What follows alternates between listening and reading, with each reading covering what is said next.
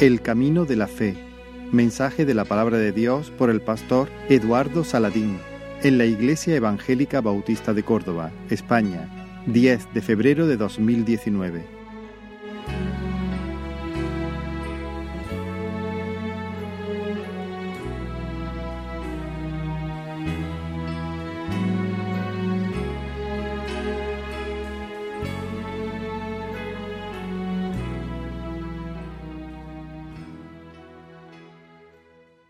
Vamos a orar.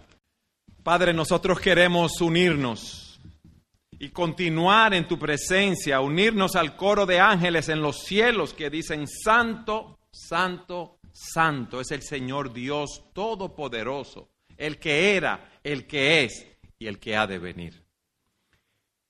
Y a ti te decimos, oh Señor, que tú eres digno de recibir toda la gloria, la honra, el loor, las alabanzas de tu pueblo porque no hay Dios como tú, hacedor de prodigios, hacedor de maravillas, y nosotros tenemos el privilegio, oh Señor, de tener comunión contigo a través de ese camino nuevo y vivo que Cristo nos abrió a través del velo de su sangre y de su carne.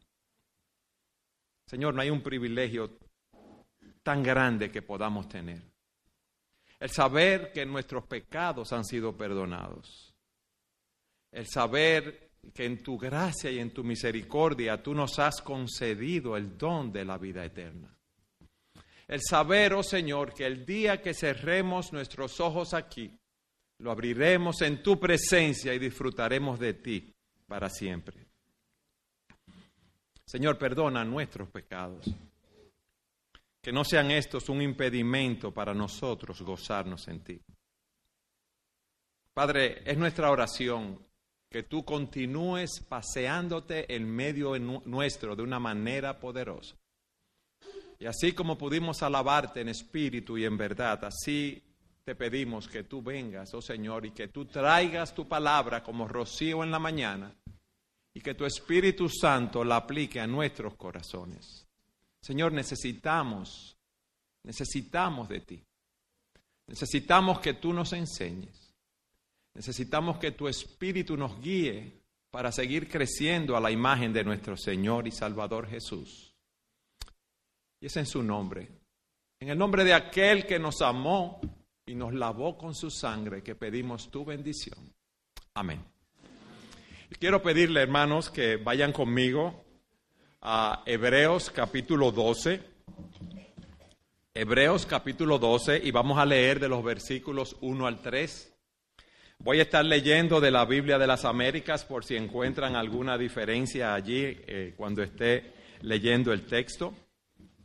Hebreos 12, versículos 1 al 3. Por tanto, puesto que tenemos en derredor nuestro tan grande nube de testigos, despojémonos también de todo peso y del pecado que tan fácilmente nos envuelve y corramos con paciencia la carrera que tenemos por delante. Puestos los ojos en Jesús, el autor y consumador de la fe, quien por el gozo puesto delante de él soportó la cruz, menospreciando la vergüenza, y se ha sentado a la diestra del trono de Dios. Considerad. Considerad pues a aquel que soportó tal hostilidad de los pecadores contra sí mismo para que no os canséis ni os desaniméis en vuestro corazón. La vida cristiana es descrita como una carrera. Y eso es lo que nos enseña este texto. Es una carrera que dura toda la vida. Y en esta carrera encontramos terrenos llanos, terrenos en los cuales podemos correr muy fácilmente, pero también encontramos terrenos que son sumamente accidentados. Terrenos donde es muy difícil uno avanzar. Pero en esta carrera hay algo que todos nosotros necesitamos y es autodisciplina. Si es una carrera física, necesitamos una buena condición física, pero en nuestro caso necesitamos una buena condición espiritual. Necesitamos tener una buena motivación para correr esta carrera, porque nadie entra a correr a un maratón a una carrera de larga, larga distancia pensando que va a abandonar en el primer kilómetro, sino que quiere llegar a la meta.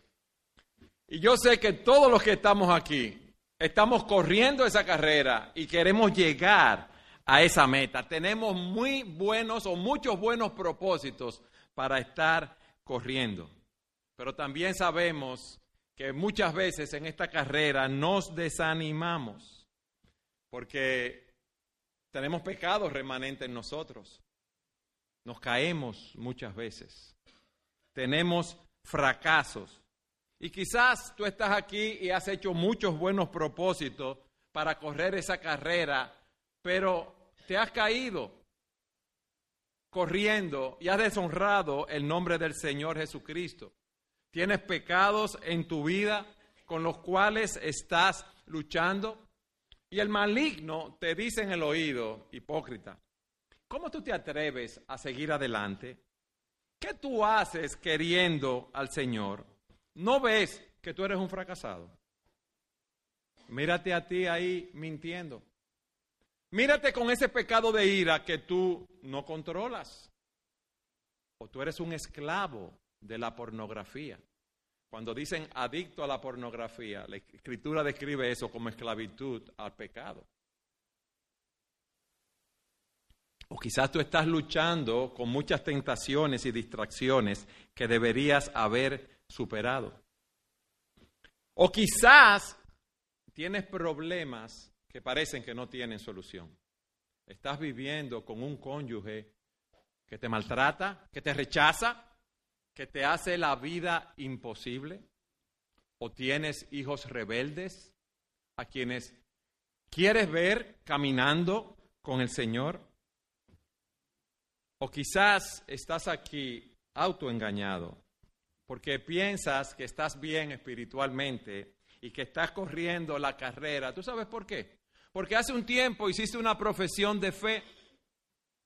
Estuviste un tiempo leyendo la escritura, orando, y tenías una buena relación con el Señor, y servías y quizás todavía sirves al Señor y piensas que puedes vivir de las bendiciones pasadas.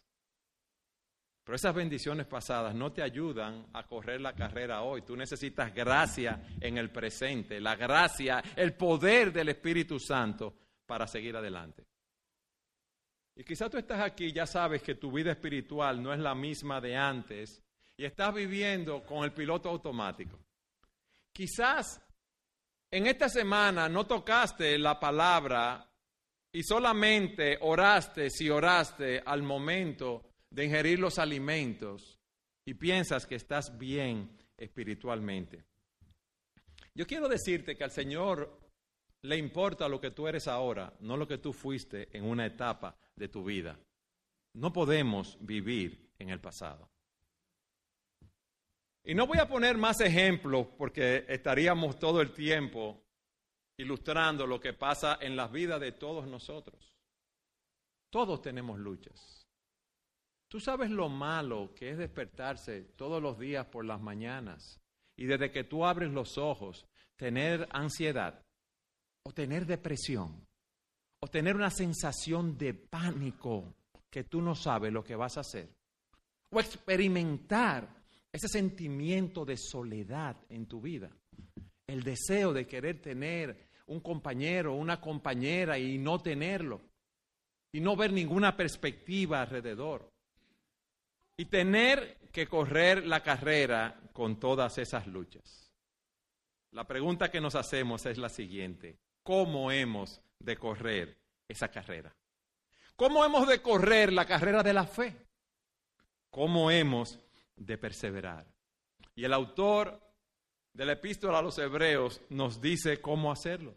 Nos, nos da tres ideas centrales que debemos seguir. Fíjense lo que dice en el versículo 1, para aquellos que toman notas. Lo primero que nos dice es, mira a los testigos. Dice en el versículo 1, por tanto, puesto que tenemos en derredor nuestro tan grande nube de testigos, vamos a prepararnos hoy para correr esta carrera. Amén. Lo primero que nos dice en esa preparación es que debemos mirar a los testigos que están alrededor de nosotros. Y primariamente esos testigos son los héroes de la fe que se nos presentan en el capítulo 11. Y el texto no nos dice que esos hombres y mujeres están ahora en el cielo y que nos están observando como espectadores de la carrera en el estadio mientras que nosotros estamos aquí. No. Lo que nos dice el texto es que esos testigos nos dan un testimonio de que Dios nos dará la victoria. Porque ellos corrieron la carrera antes que nosotros, con las mismas luchas, con los desafíos que nosotros tenemos, y ellos obtuvieron la victoria. Enoch, Abel, Abraham, Sara, Moisés. Ellos nos evidencian que es posible vivir la vida cristiana perseverando en paciencia, en fe, en obediencia. Y le digo que es lo mejor, llegar a la meta. Dios ha dado testimonio de ellos.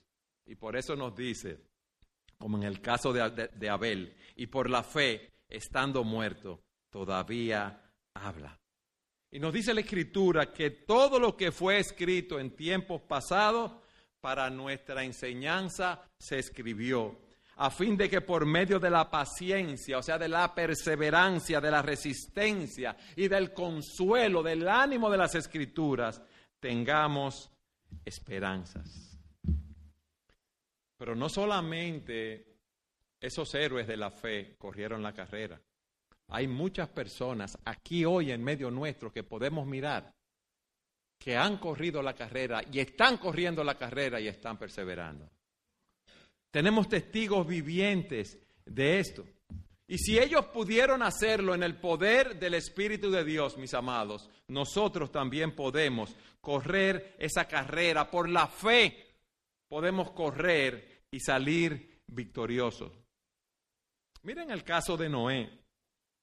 Dios le dice que prepare un arca porque venía un gran diluvio, una gran inundación y nunca había llovido en la tierra. Noé obedeció a Dios años y años construyendo el arca y las personas burlándose de él. Como quizás hay personas que hoy se burlaron de ti porque tú venías a la iglesia a adorar a Dios. Como quizás hoy hay personas que se burlan de ti porque tú quieres ser fiel a Dios y mantener tus convicciones cristianas. Mira el caso de Abraham, que salió para un lugar que había de recibir como herencia. Y él no sabía para dónde iba. Pero él siguió la voz de Dios, la promesa de Dios. Dice la escritura que Abraham por la fe ofreció a Isaac cuando Dios se lo pidió. Él ofreció su tesoro al Señor, el hijo de la promesa. Mira el caso de Moisés, que rehusó ser llamado hijo de la hija de Faraón y dejó atrás prestigio, poder, riquezas, nombre, todo para servir al Señor. Todos esos ejemplos están aquí para motivarnos a nosotros. Entonces, ¿qué es lo primero que debemos hacer? Mirar a esos testigos. Pero en segundo lugar, dice el texto que debemos mirarnos a nosotros mismos. Mira lo que dice en el versículo 1 en la segunda parte. ¿Qué es lo que nosotros debemos hacer para correr esta carrera? Despojémonos también de todo peso y del pecado que tan fácilmente nos envuelve y corramos con paciencia la carrera que tenemos por delante. Debemos despojarnos del peso y del pecado que tan fácilmente nos envuelve. Ustedes han visto los corredores de larga distancia, de las carreras de maratón. Ellos corren con ropa muy ligera, un pantaloncito corto, los tenis que usan, una, un polo shirt, no sé cómo ustedes le dicen, si polo shirt igual hay que nosotros, eh, para correr e, esa carrera, llevan el menor peso posible. Usted no ve a nadie corriendo una carrera de maratón con una mochila con 100 libras de peso detrás. Ahora, ¿qué es un peso? Según las escrituras, es cualquier cosa que nos impide progresar en esa carrera. Un peso en sí mismo no está mal, pero si nos impide correr la carrera, ya se convierte en un problema. Déjame explicártelo de una manera bien sencilla. Está mal ¿O es ilícito salir con los amigos a cenar? No, no está mal. No está mal desear tener ciertas posesiones o cumplir con tus compromisos laborales y sociales.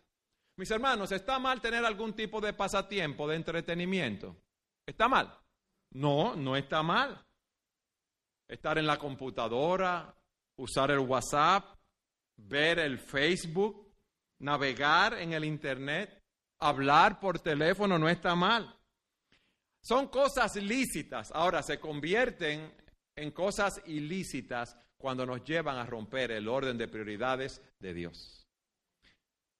¿Cuál es mi primera prioridad? Yo debo tener una relación con Dios. Cultivar esa relación con Dios es lo primero. Buscar primeramente el reino de Dios y su justicia, sabiendo que todas las demás cosas serán añadidas. Lo segundo, mi relación familiar, mi relación con mi cónyuge, lo primero en ese caso, mi esposo, mi esposa, mis hijos. Lo tercero, mi trabajo. Pero cuando yo invierto ese orden de prioridades, entonces hay problemas. Cuando paso mucho tiempo en las redes sociales o cuando paso demasiado tiempo practicando deportes y rompo mi orden de prioridades. No puedo leer la escritura, no puedo meditar en ella, no puedo memorizarla, no puedo orar. Ya se convierten en un peso. Todo aquello que rompa mi orden de prioridades y afecte mi relación con Dios, con mi esposa, con mis hijos, con mi familia, con mi trabajo, ya es un problema. Si tú no puedes asistir al culto de adoración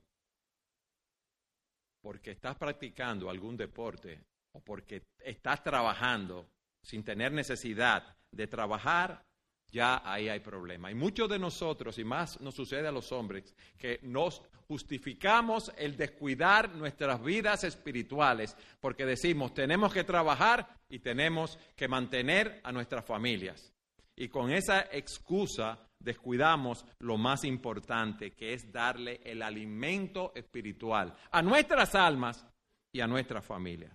Entonces, cualquier peso que me impida correr la carrera debe ser eliminado. Y por eso Pablo, cuando le habla a Timoteo, le da la ilustración de un soldado y le dice, ningún soldado en servicio activo se enreda en los negocios de la vida diaria a fin de poder agradar a aquel que lo reclutó como soldado.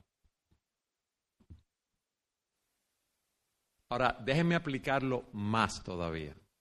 Porque nosotros venimos a la iglesia, oímos la palabra predicada, decimos, eso es verdad. Y salimos, hablamos con los hermanos y se nos olvida lo que hemos oído.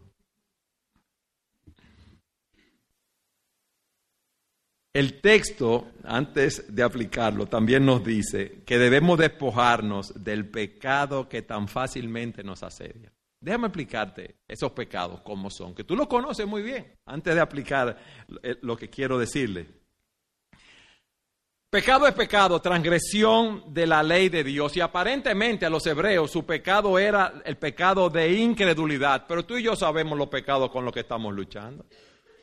Tú sabes lo que tú viste anoche en el Internet. Tú sabes las situaciones que se, se presentaron en tu casa con tus hijos, con tu esposo con tu esposa, lo que tú hiciste en esa semana, los momentos en los cuales te airaste, los momentos en que estuviste viendo en el internet o en la computadora cosas que no deberías haber visto, lo que hiciste anoche, aún lo que hiciste esta mañana, un ataque de ira, una explosión, pecados los cuales no, no has confesado, amor al mundo, mundanalidad, seguir los deseos de los ojos, el deseo de satisfacer todos esos deseos físicos, el anhelo por acumular cosas, la vanagloria de la vida, el ser eh, reconocido por los demás, la obsesión de ascender socialmente, el ser reconocido como una persona importante aún en la iglesia. Tú sabes las áreas con las cuales tú estás luchando. Yo sé las áreas con las cuales yo lucho. Otros luchan con la ira, el enojo, la maledicencia, la malicia, el lenguaje soez, la mentira. Muchos están aquí llenos de autolástima. Tu problema para correr la carrera, ¿tú sabes cuál es? Tu pecado. Mi problema para correr la carrera es mi pecado. Tu problema no es la mala salud. Tu problema no es la falta de dinero. No digas que tú tienes que trabajar muchas horas para mantener a tu familia y que no tienes tiempo para crecer e-, espiritualmente y que no tienes tiempo para involucrarte en la vida de la iglesia porque tú sabes que tienes el tiempo suficiente. Tú sabes que puedes sacrificar muchas cosas y vivir modestamente si tú realmente quieres agradar a Dios en tu vida y vivir para Él.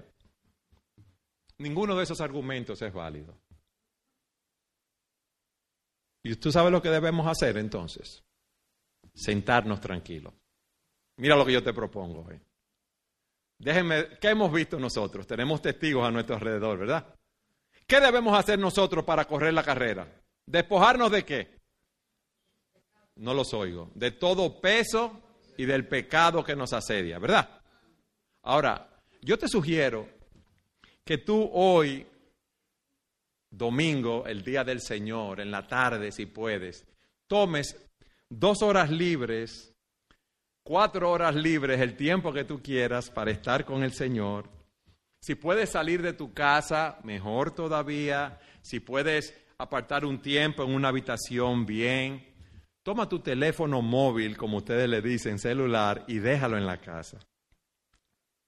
Toma todo lo que pueda distraerte y déjalo en la casa toma una Biblia, toma una libreta y apunta allí primero todas las cosas que son un peso en tu vida. Amistades que no te convienen. Recuerda las veces que tú has perdido el tiempo hablando con esos amigos, con esas amigas, y lo que han hecho es que te han contaminado con comentarios pecaminosos en cierta medida. Lugares que, que debes eliminar, que tú frecuentas, que son una fuente de tentación, que afectan tu vida de piedad, eliminar algunas actividades que no te convienen, la práctica de ciertos deportes, el seguir ciertos deportes, que por tú seguirlos en la televisión, descuidas tu vida espiritual. Eduardo, eso está muy fuerte. Sí, pero Jesucristo viene primero. Y yo no puedo buscar primeramente el reino de Dios y su justicia cuando tengo otros dioses delante de mí, cuando tengo otros ídolos.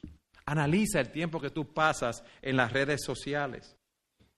Analiza qué te está controlando en tu vida. Cierto material de lectura que te lleva a soñar despierto. Ay, si yo tuviera un mejor empleo, si yo tuviera más dinero, si yo pudiera hacer tal o cual cosa, pero la realidad es que no lo tienes porque el Señor no te lo ha dado. Entonces déjate de estar soñando despierto. Si yo viviera en otro lugar, si yo tuviera otra casa más grande, si tuviera más dinero, si tuviera otro esposo que fuera creyente, ¿cuántas cosas? Apúntalo la ira, la mentira, la lascivia, el engaño, la hipocresía, los celos, la envidia. Apunta cuál es tu pecado. ¿Ya ustedes creen que estamos bien después de eso? ¿Ya? No. Como el corazón es engañoso, búscate a alguien de tu plena confianza, tu esposo, tu esposa, un amigo, una amiga de confianza, y dile, yo estoy luchando con estas áreas en mi vida y espera que esa persona te diga cinco o seis áreas que tú no incluiste. Sí, espéralo. Luego que tú identifiques esas áreas, clasifícalas por área de prioridades que tú tienes que luchar. Si es primero la ira, si luego los celos, entonces, mira lo que tú vas a hacer. Para tú despojarte de esas áreas de pecado, tú tienes que ir a la palabra de Dios y buscar lo que te dice la palabra en relación a la ansiedad, en relación a la depresión, en relación a los celos. Coge tema por tema, por semana. Busca la palabra, memoriza la palabra para saber cómo tú vas a combatir, porque tú tienes que despojarte del viejo hombre, renovarte en el espíritu y vestirte del nuevo hombre. Tú no puedes proveer para los deseos de la carne. Tú tienes que vestirte de Cristo y para tú vestirte de Cristo tienes que buscar a Cristo en su palabra. Debes practicar esos hábitos pecaminosos mínimo durante tres semanas, porque dicen los expertos que cuando tú practicas, eh, cuando tienes una nueva práctica durante cierto número de semanas, eso se convierte en un hábito en ti. El punto es este, hermano, hermanas, que el pecado que nos asedia puede ser vencido. Nosotros podemos romper con esos viejos hábitos. A través del libro de Hebreo vemos la superioridad de Cristo, su poder sobre la muerte, su resurrección, su intercesión a la diestra del Padre por nosotros. Y eso es lo que hace la diferencia. El Espíritu Santo que mora en nosotros y aplica su palabra en nuestros corazones. Sí, en Cristo somos más que vencedores en ese sentido. Sí, mis amados, podemos despojarnos del peso y del pecado que nos asedia porque en Cristo tenemos la victoria. Porque dice la palabra que si alguno está en Cristo, nueva criatura es. Las cosas viejas pasaron, he aquí, todas son hechas nuevas. ¿Tú sabes lo que pasa contigo y conmigo? Que para combatir el pecado remanente en nosotros se nos olvida cuál es nuestra identidad y quiénes somos nosotros en Cristo. Y el poder que tenemos del Espíritu Santo para capacitarnos y para vencer el pecado y para crecer cada día más a la imagen de Jesús. Vayan conmigo a Romanos capítulo 6. Romanos capítulo 6, versículo 10. Vamos a leer del 10 al 14 y leo de la Biblia de las Américas. Dice así la palabra de Dios. Porque por cuanto Él murió, murió al pecado de una vez para siempre, pero en cuanto vive, vive para Dios. Versículo 11. Así que también vosotros consideraos impotentes para poder vencer el pecado. Eso es lo que dice el texto. ¿Qué dice? Consideraos muertos para el pecado, pero vivos para Dios en Cristo Jesús. Hay una realidad, mis amados. Ya nosotros hemos muerto al pecado. Versículo 12. Por tanto, no reine el pecado en vuestro cuerpo mortal para que no obedezcáis sus lujurias ni presentéis los miembros de vuestro cuerpo al pecado como instrumentos de iniquidad, sino presentaos vosotros mismos a Dios como vivos de entre los muertos y vuestros miembros a Dios como instrumentos de justicia. Porque el pecado no tendrá dominio sobre vosotros, pues no estáis bajo la ley, sino bajo la gracia. Antes de conocer al Señor, antes de que el Espíritu Santo morara en ti, tú eras un esclavo del pecado. Tú no podías decir no a tus pasiones y deseos. Pero ahora tú le puedes decir a esos pecados, yo he muerto a eso. ¿Por qué? Porque yo he muerto con Cristo. Yo he sido crucificado con el Señor y tengo el poder del Espíritu para yo vencer ese pecado.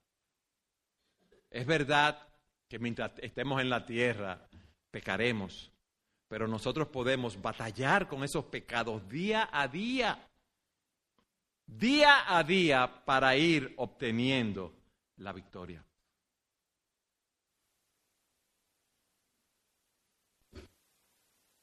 ¿Qué hemos dicho hasta aquí? Tenemos alrededor de, nosotros una nube de que los vemos en el Antiguo Testamento, los vemos en el día de hoy, los tenemos aquí entre los hermanos. Debemos mirarlos a ellos. En segundo lugar, ¿qué debemos hacer? Mirarnos a nosotros mismos, ¿verdad? Y lo primero que debemos hacer es despojarnos de todo peso y del pecado que nos asedia. Amén. ¿Estamos dispuestos a hacerlo? Entonces, fíjense, hay algo más que debemos hacer nosotros. Ahí nos dice, y corramos con paciencia la carrera que tenemos por delante. Corre. Déjate de ser un teórico, como decimos nosotros, y corre. Ahora, miren qué hermoso es estudiar la palabra de Dios y lo que nos enseña ese texto. Estamos dispuestos a correr, ¿verdad? Miren lo que dice la carrera. Y la palabra que se utiliza en el original para carrera es la palabra agón, de donde viene la palabra agonía, lucha. Nosotros tenemos una carrera por delante, pero es un requiere un gran esfuerzo, duro, agotador, requiere determinación, requiere autodisciplina. Dios nos está llamando a correr una carrera que es agotadora, que es continua, no es algo pasivo. Dios no nos llama a permanecer inactivos. Dios no nos llama a estar acostados en una cama sin hacer nada, sino que nos dice, corre la carrera, pero es una carrera demandante. Pero miren el texto, miren la palabra. Miren lo que nos dice. ¿Dónde está la carrera que tenemos que correr? Miren su texto. ¿Dónde está la carrera? Detrás de nosotros. Por delante. Tenemos que correr una carrera que ha sido ya diseñada por Dios, mis amados, para nosotros. Lo que yo estoy pasando hoy es porque Dios ya lo diseñó así. Ya Él trazó el camino por el cual yo debo correr. Cuando se hace una carrera de, maratón, se traza un camino. Cuando se eh, eh, hace un rally, se traza un camino que debemos seguir. Por eso no importa dónde tú te encuentres en tu vida en este momento, si en un terreno llano donde puedes correr sin obstáculos, o en un terreno borrascoso con pantanos, con lagos que tienes que atravesar, tú debes saber que Dios trazó esa carrera y Dios quiere que tú pases por donde tú estás pasando. Alabado sea el Señor por eso, mis amados. Si esa carrera está por delante, eso implica que yo debo estar mirando al frente y no estar preocupado por lo que está detrás. Corre la carrera que tienes por delante. Pero miren lo que dice el texto. Corre con paciencia. Corre con perseverancia. Corre con la determinación de seguir adelante, no importa lo que pase. Corre aunque tengas la, el deseo de detenerte. Corre aunque tengas el deseo de abandonar. Corre aunque te falte el aire. Corre aunque tengas calambre en las piernas. Corre aunque parezca que cada músculo de tu cuerpo se va a romper. Corre aunque los obstáculos parezcan insalvables. Corre con la determinación de no mirar hacia atrás. Corre la carrera con el deseo de ganar y de llegar a la mesa, a la meta, porque ya Cristo llegó por nosotros. No corras tras las cosas de este mundo, tras el dinero, la popularidad, el respeto, el confort, el satisfacer los deseos de la carne. Fíjate lo que dice Pablo en 1 Corintios capítulo 9, versículo 24. ¿No sabéis que los que corren en el estadio, todos en verdad corren, pero solo uno obtiene el premio? Corred de tal modo que ganéis, y todo el que compite en los juegos se abstiene de todo. Ellos lo hacen para recibir una corona corruptible, pero nosotros una incorruptible. Por tanto, yo de esta manera corro, no como sin tener meta, de esta manera peleo, no como dando golpes al aire, sino que golpeo mi cuerpo y lo hago mi esclavo, no sea que, habiendo predicado a otros, yo mismo sea descalificado. Correr con perseverancia. Ya hemos mirado a los testigos, ¿verdad? Ya nos hemos mirado a nosotros mismos. ¿Y qué hemos hecho nosotros? Nos hemos despojado del peso y del pecado que nos asedia. Yo no voy a decir levanten la mano los que estén dispuestos a, tomar dos horas libres hoy o, o durante la semana para apuntar las cosas que deben cambiar, pero los exhorto a que hagan este ejercicio. Corramos con paciencia la carrera que tenemos por delante.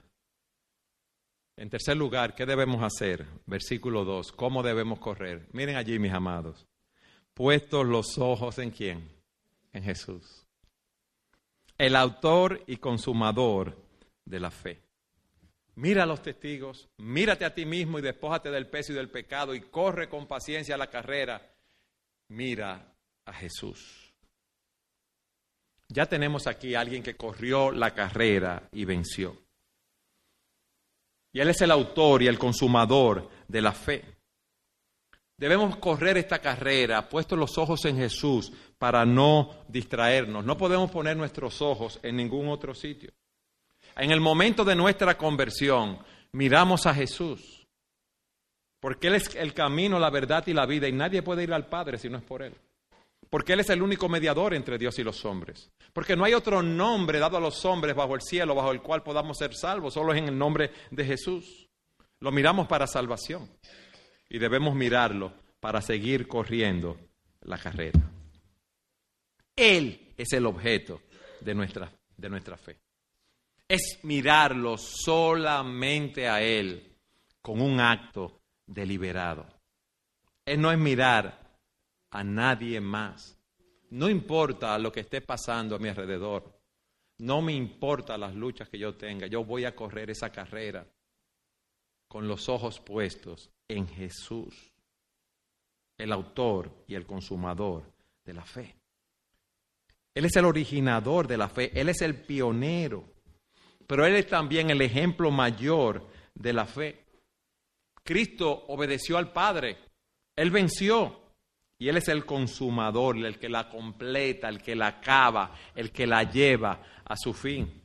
Él es quien empezó en nosotros la buena obra y también la perfeccionará. Nosotros no podemos llegar a la meta si no tenemos los ojos puestos en Jesús, quien es nuestro sumo sacerdote, quien nos da su oportuno socorro, porque Él es quien obra en todas las circunstancias de nuestro peregrinaje para hacernos crecer en santidad y en el conocimiento de Dios. Él es quien nos abre la puerta de la fe. Él es quien nos sostiene en el camino de la fe. Y Él es el quien nos presentará delante del Padre.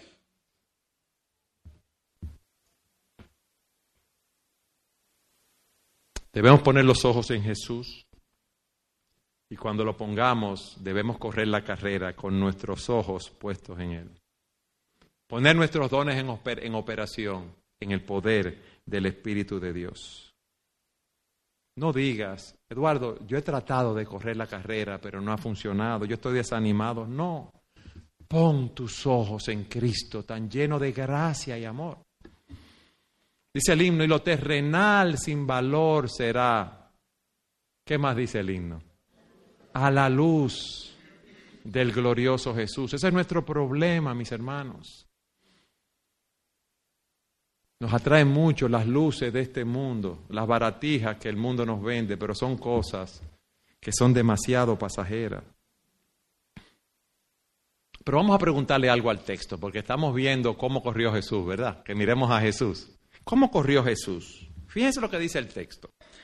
Quien por el gozo puesto delante de él soportó la cruz menospreciando la vergüenza y se ha sentado a la diestra del trono de Dios. Fíjense que el texto no dice que sufrió la, la, cruz por el gozo puesto delante de él, sino que pone el gozo primero y luego nos dice que sufrió la cruz. ¿Tú sabes por qué? Porque el gozo fue lo que llevó a Cristo a sufrir la cruz. El gozo de volver a la diestra del Padre llevando consigo a muchos hermanos. ¿Tú sabes quiénes son esos hermanos? Tú y yo. Mira lo que dice Hebreos 2.10 porque convenía que aquel para quien son todas las cosas y por quien son todas las cosas, llevando muchos hijos a la gloria, hiciera perfecto por medio de los padecimientos al autor de la salvación de ellos, llevando muchos hijos a la gloria. Isaías nos dice que él vería el fruto de la aflicción de su alma y quedará satisfecho. ¿Quiénes son el fruto de la aflicción de su alma? Nosotros, mis amados.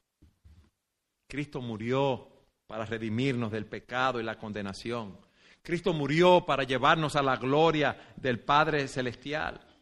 Por eso dice Pablo en Romanos 8, 18, pues tengo por cierto que las aflicciones del tiempo presente no son comparables con la gloria que en nosotros ha de manifestarse, mis hermanos, la gloria de la resurrección del cuerpo, la semejanza a Cristo que tendremos cuando estemos en la presencia de Dios. Por eso Pablo dice, nuestra ciudadanía está en los cielos, de donde esperamos al Salvador, el cual transformará el cuerpo de la humillación nuestra para que sea semejante al cuerpo de la gloria suya por el poder con el cual también puede sujetar a sí mismo todas las cosas.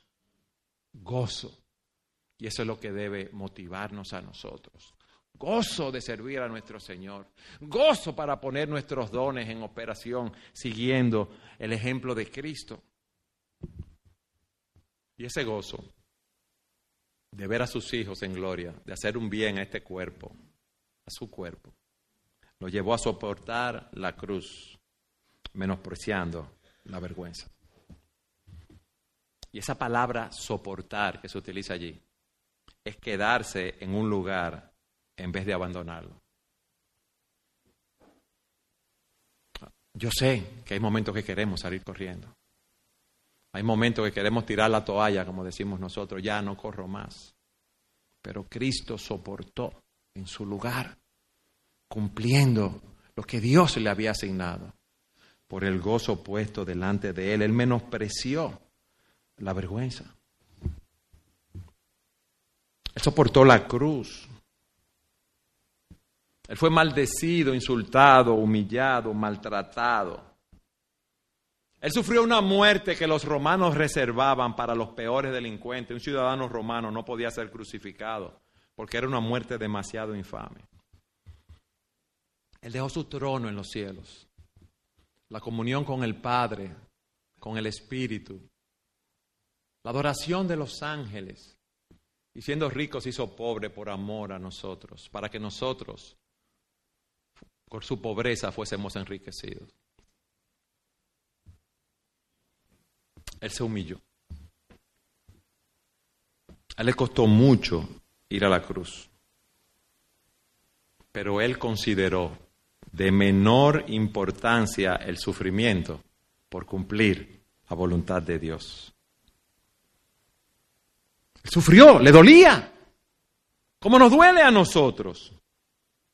Pero el gozo posterior de vernos salvos a ti y a mí lo llevó a soportar toda esa vergüenza.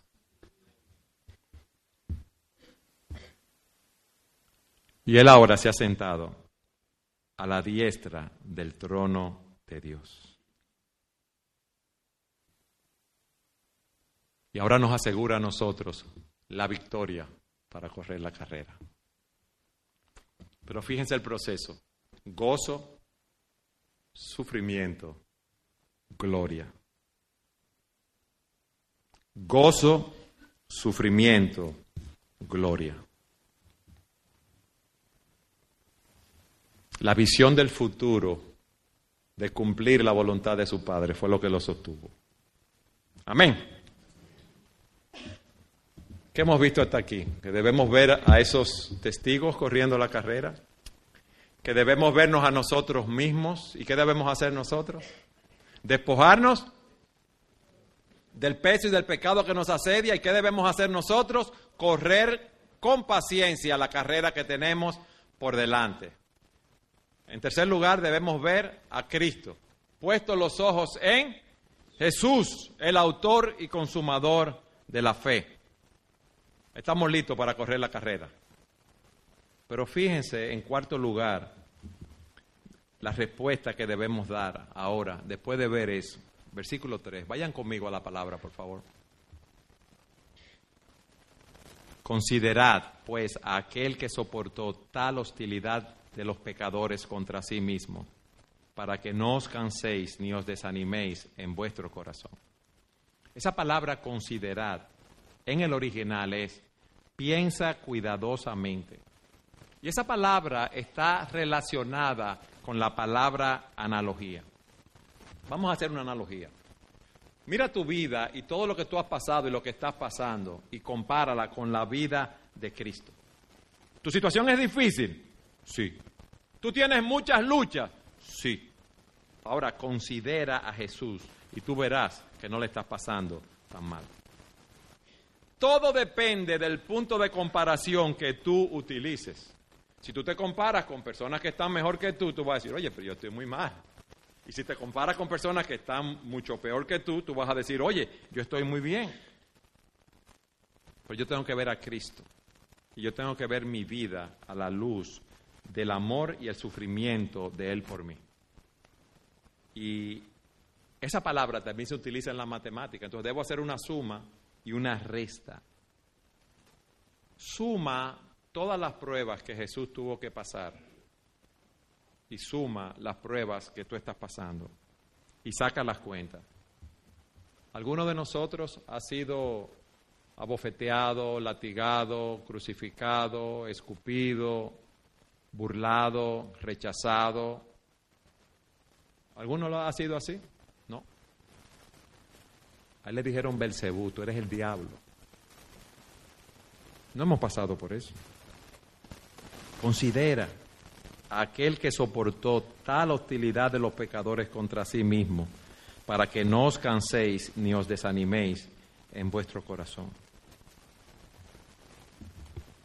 Mis amados, Cristo nos llama hoy a correr esa carrera. Cristo nos llama hoy a no desanimarnos, a no cansarnos. Uno sale hoy muy animado, hace su plan para trabajar en su fe, para orar más, para mortificar esos pecados que nos impiden correr. Y llegan las pruebas.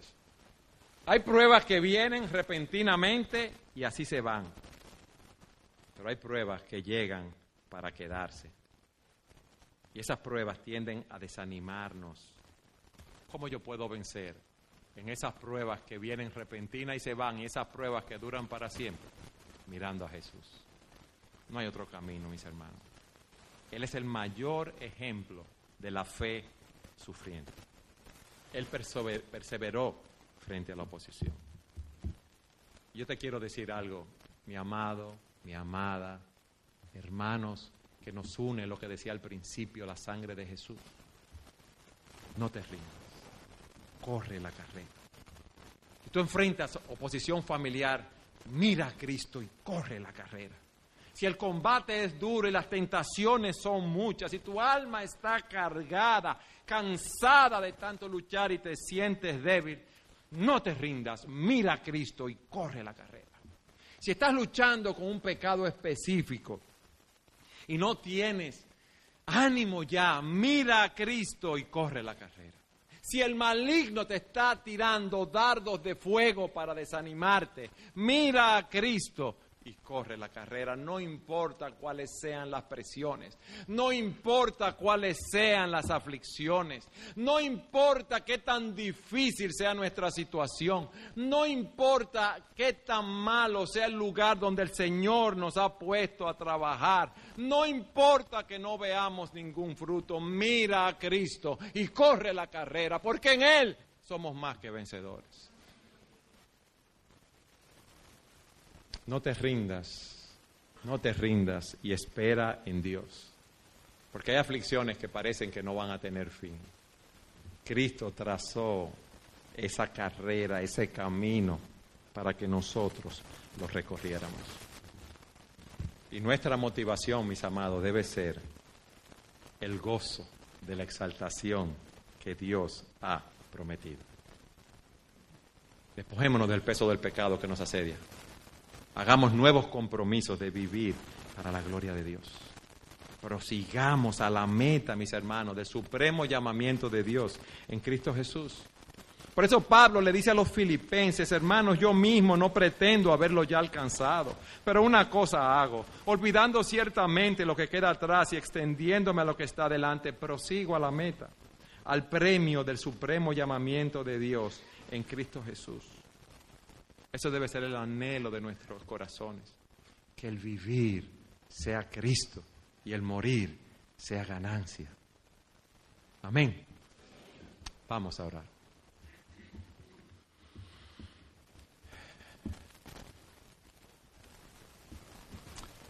Padre, gracias por tu palabra.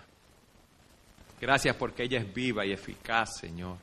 Más cortante que toda espada de dos filos que penetra hasta lo más profundo de nuestras mentes, de nuestros corazones. Señor, te oramos que tu Espíritu haga la obra que nosotros no podemos hacer. Que tu Espíritu tome esta palabra y la aplique a nuestros corazones.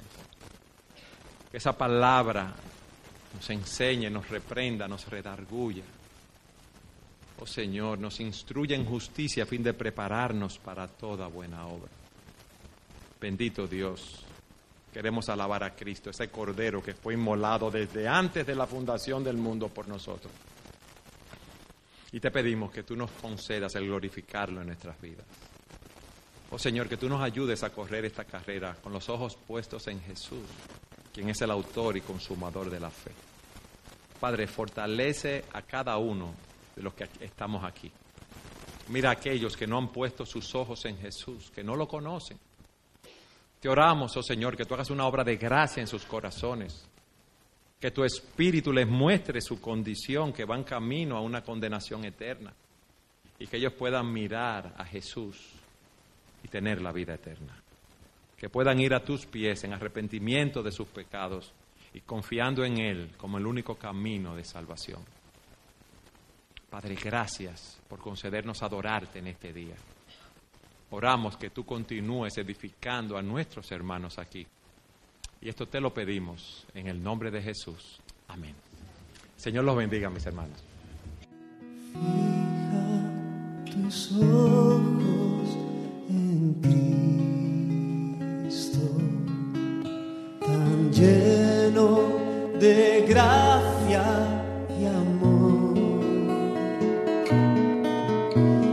Y lo